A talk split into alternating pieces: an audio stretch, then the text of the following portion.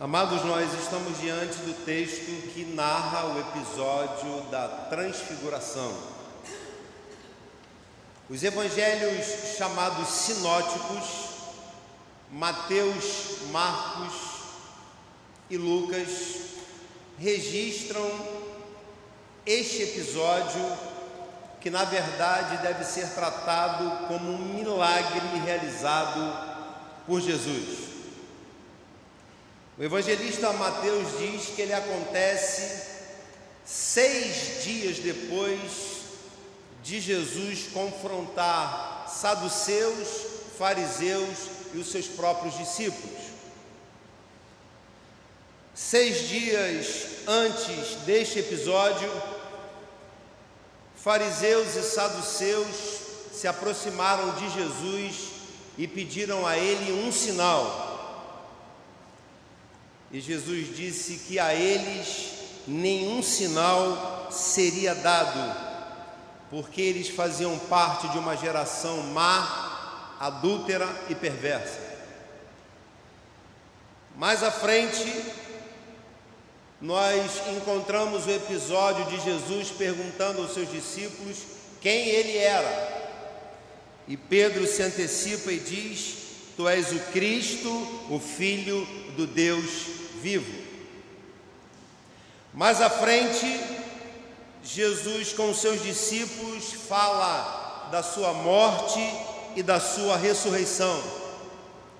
Quando ele diz que era necessário seguir para Jerusalém e sofrer muitas coisas na, nas mãos dos anciãos, dos principais sacerdotes, dos escribas, ser morto e ressuscitado no terceiro dia.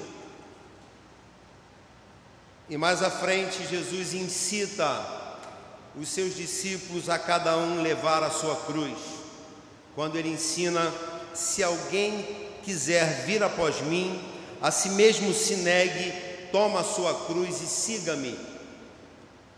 Depois destes confrontos de Jesus com saduceus e fariseus e com o seu colegiado, Jesus diz o texto que em seguida pega três discípulos, Pedro, Tiago e João, e os leva a um alto monte.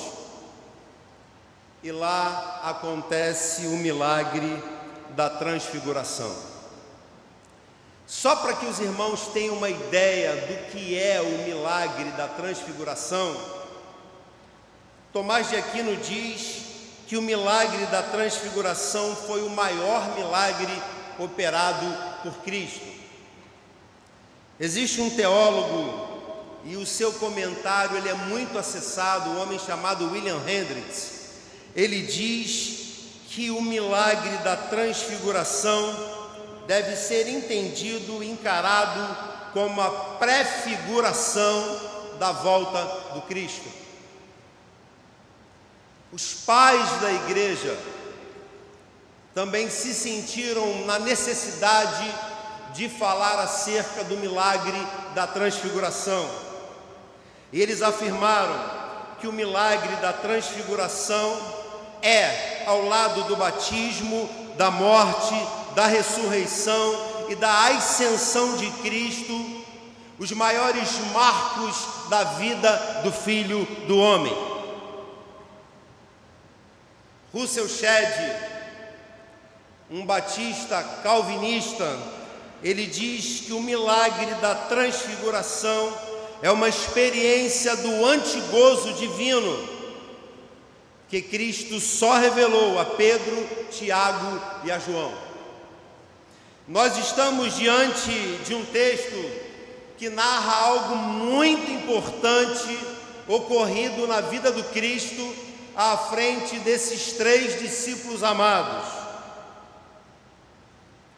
Mateus traz alguns detalhes deste episódio, Marcos enfatiza outros detalhes e Lucas se detém em detalhes que Marcos e Mateus também não registram.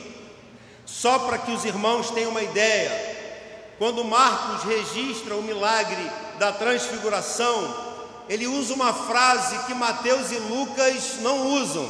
Ele diz o seguinte: As vestes de Jesus tornaram-se resplandecentes e sobremodo brancas, como nenhum lavandeiro na terra as poderia alvejar. Marcos se detém em falar de que as vestes de Jesus se tornaram tão brancas que nenhum lavandeiro em toda a terra poderia alvejar estas vestes e torná-las tão brancas como elas ficaram. Lucas, ele traz uma informação que Mateus e Marcos não traz. Quando ele diz que Jesus sobe a este monte com um propósito de oração. Se você abrir lá em Lucas capítulo 9, você vai ver que Lucas diz que Jesus sobe a este monte com o propósito de orar. E Lucas traz outro registro que Mateus e Marcos não registram, de que quando eles chegaram lá em cima, os discípulos estavam premidos de sono. E tem algo muito interessante que Lucas fala, e depois, quando você chegar na sua casa, você pode você pode conferir com mais riqueza de detalhes, é que ele diz a natureza do assunto que conversavam Moisés, Elias e o próprio Cristo. E Lucas diz assim: falavam da sua partida, que ele estava para cumprir em Jerusalém. Ou seja, num determinado momento, lá em cima no monte, Moisés, Elias e o Cristo falavam acerca da morte e ressurreição e ascensão de Jesus. Os evangelistas Mateus, Marcos e Lucas são unânimes em registrar pelo menos duas frases. Duas frases nós encontramos nos três evangelistas. A primeira frase é a fala de Pedro: Mestre, bom é estarmos aqui então façamos três tendas: uma será tua, outra de Moisés e a outra de Elias. Mateus registra isso, Marcos e Lucas também. A outra fala, a outra frase que os três evangelistas registram é a palavra de Deus, em que todos naquele monte acabam ouvindo, quando o Pai diz: este é o meu filho amado, a ele ouvi. Este é o meu filho amado, a ele ouvi. Mateus registra, Marcos e Lucas também. Diante, diante desse texto, nós precisamos responder algumas perguntas. Por que Jesus se transfigurou? Porque Jesus foi aquele monte e porque Jesus se transfigurou. Porque Jesus levou apenas a Pedro, Tiago e João. Já que nós temos conhecimento através da narrativa dos evangelhos, que eram doze os discípulos. Outra pergunta que merece uma resposta: por que apareceram Moisés e Elias? Por que Jesus transfigurou-se? Por que apenas Pedro, Tiago e João? E por que a aparição de Moisés e Elias naquela visão? Diante da primeira pergunta, nós entendemos de que Jesus se transfigurou porque ele tinha o propósito de mostrar parte da sua glória. Estejam atentos àquilo que o pastor disse mostrar parte da sua glória. Assim como Jesus não usou todo o seu poder quando foi tentado pelo diabo no deserto, aqui Jesus não demonstrou toda a sua glória. Se Jesus revelasse toda a sua glória naquele alto monte, a glória do Cristo consumiria a Pedro, a Tiago e a João. porque habitando neste corpo corruptível, nós somos incapazes de estar diante da manifestação total da glória de Deus. Então ele transfigurou-se para mostrar parte da sua glória. E Jesus transfigurou-se também porque ele tinha um propósito de que os discípulos tivessem uma maior compreensão de quem era Jesus. E isso tem a ver um pouquinho com a sua divindade. Jesus queria que os discípulos entendessem de que ele não era um simples mestre, ele não era um simples líder, ele é Deus igual ao Pai, igual ao Espírito Santo, a segunda pessoa da Trindade, com o propósito de que houvesse um melhor entendimento por parte dos discípulos de quem era Jesus, ele se revela, ele se transfigura diante deles. Porque Jesus só levou a Pedro, Tiago e João. Não eram doze? Nós bem sabemos de que existem outros textos nos evangelhos em que Jesus realizava milagres e que Jesus foi encontrado na presença apenas destes três irmãos: Pedro, Tiago e João.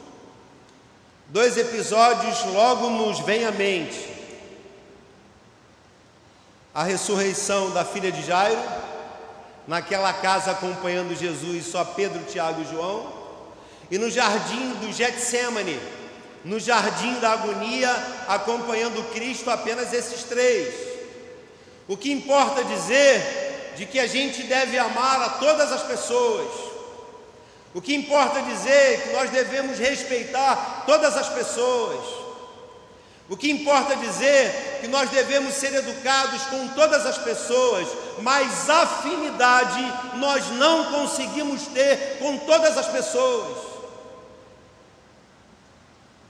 E quando a gente vê Jesus invariavelmente sendo acompanhado por esses três, a gente entende de que Jesus tinha muita afinidade a Pedro, Tiago e a João.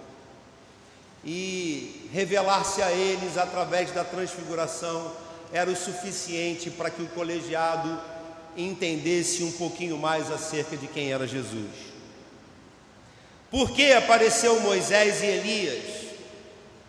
Aí você vai falar, pastor, Moisés e Elias representavam a lei e os profetas. Sim, mas por que era necessário o simbolismo, a caracterização da lei e dos profetas diante de Jesus?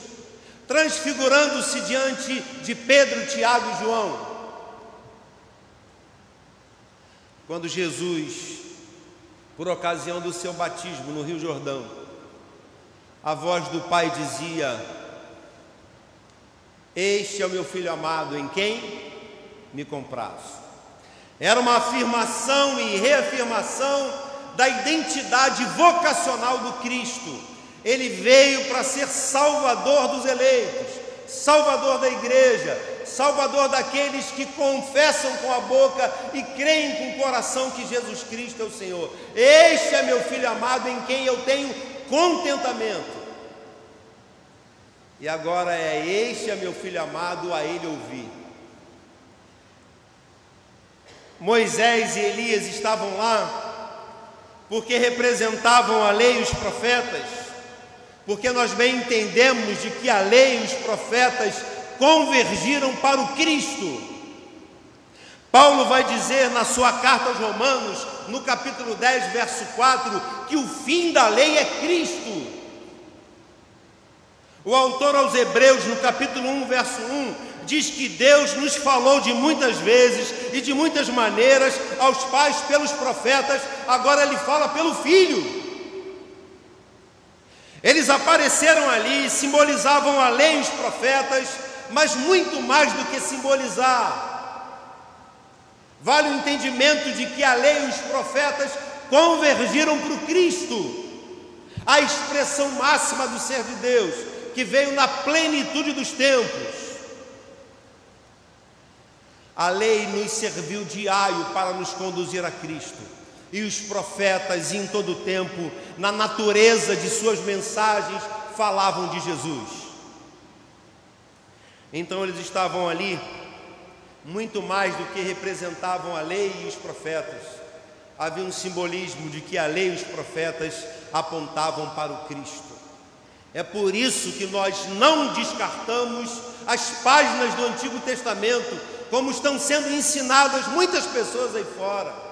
É por isso que nós olhamos as páginas do Antigo Testamento e cremos piamente que ela é a palavra de Deus, inerrante, que expressa a vontade soberana de Deus, que em todo tempo apontou para Cristo, para a cruz vazia e para o túmulo vazio. As páginas do Antigo Testamento, o assunto primeiro e único é Jesus.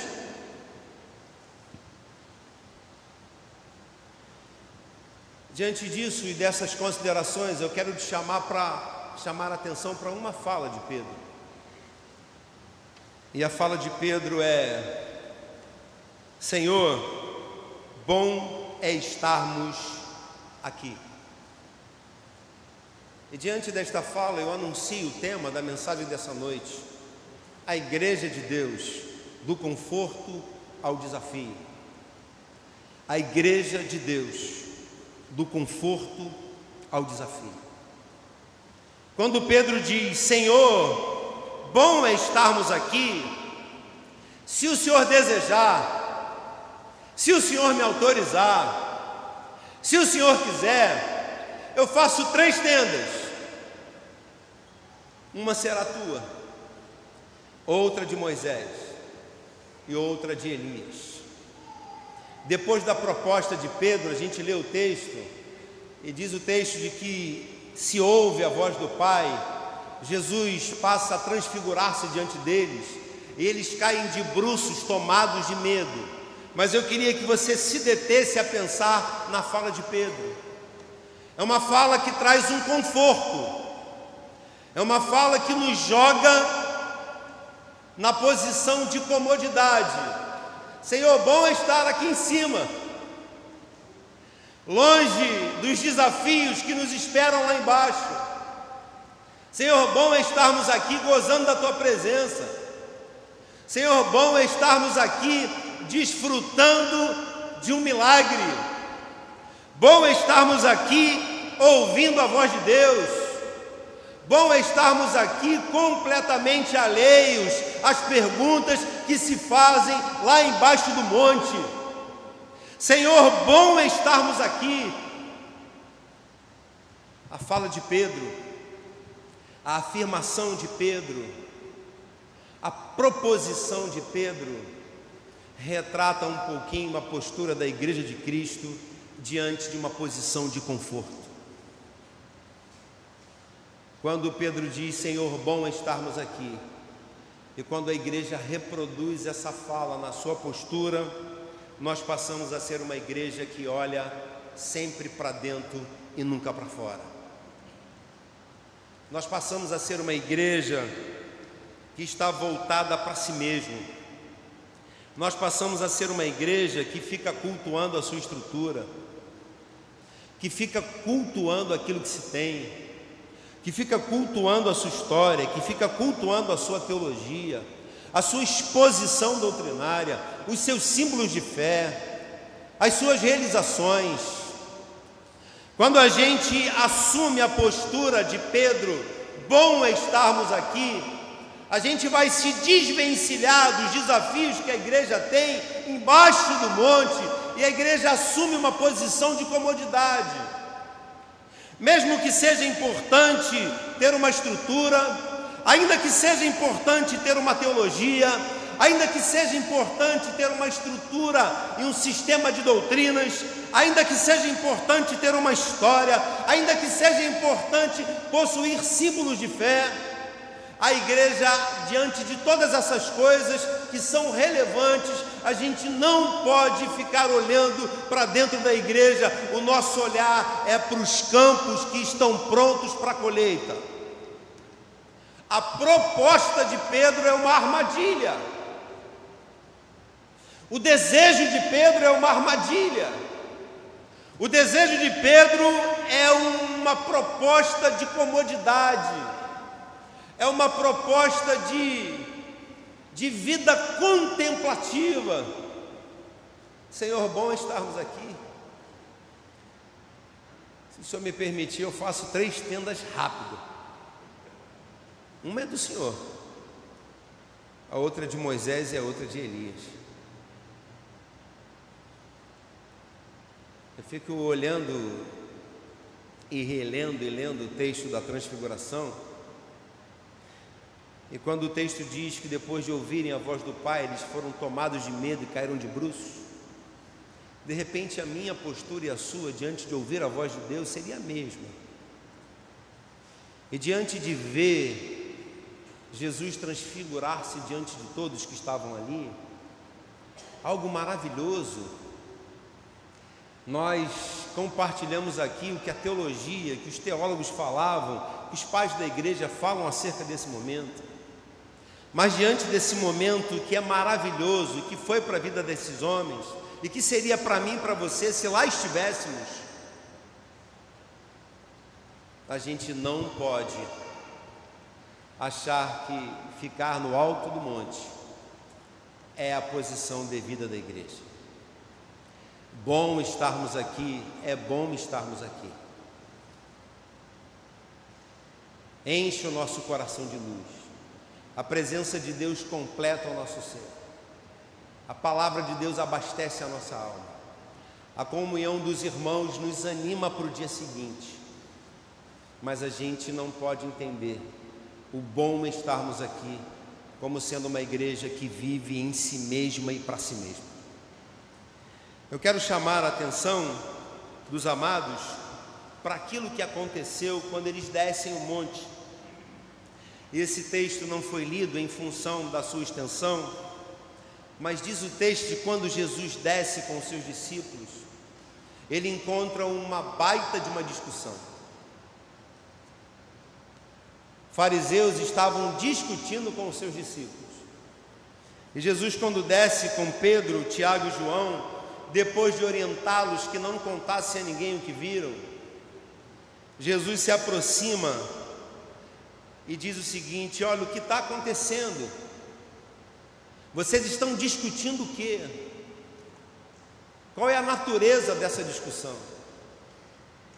E no meio dos discípulos, dos fariseus, das seitas judaicas que haviam naquela época, se apresenta uma pessoa, um homem.